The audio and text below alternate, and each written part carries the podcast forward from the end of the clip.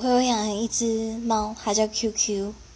然后它就是你知道，就是那种外向的猫，就是很好养，随便丢随便碰。然后我养到就刚好好死不死是那种超怕生，然后超容易焦虑紧张的猫咪，所以呢，不能打，不能骂，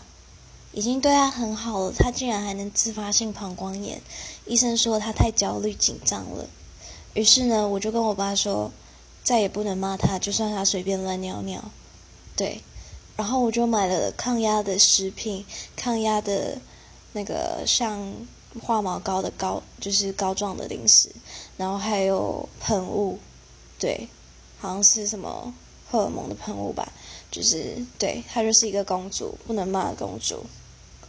做坏事也没办法骂。